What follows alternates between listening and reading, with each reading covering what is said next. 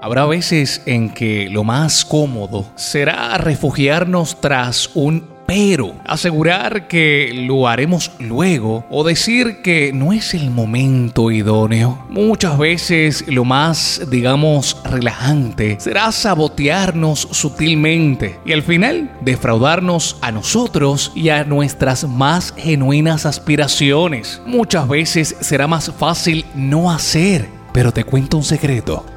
Esa gente que sigues y admiras decidieron salir de la comodidad. Han tenido muchos peros válidos, claro que sí. Sin embargo, han actuado a pesar de esos peros.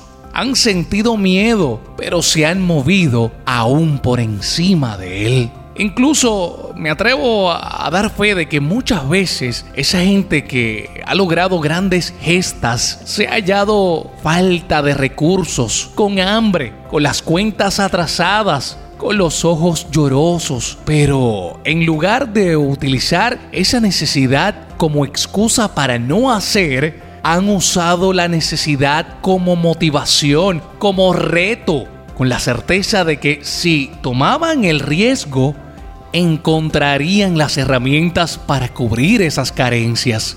Lo más fácil muchas veces es no hacer, pero tú sabes el potencial que hay en ti. Sabes que el camino no será fácil, pero también sabes que moviéndote te demostrarás cuán fuerte eres y cuán alto puedes llegar. Allá donde más que satisfacción habrá plenitud y donde el poder de tu fe y tu acción habrá enmarcado una huella de esperanza en quienes observen tu caminar y en los corazones del mundo. Tú no eres menos que toda esa gente que admiras, no lo eres, créetelo.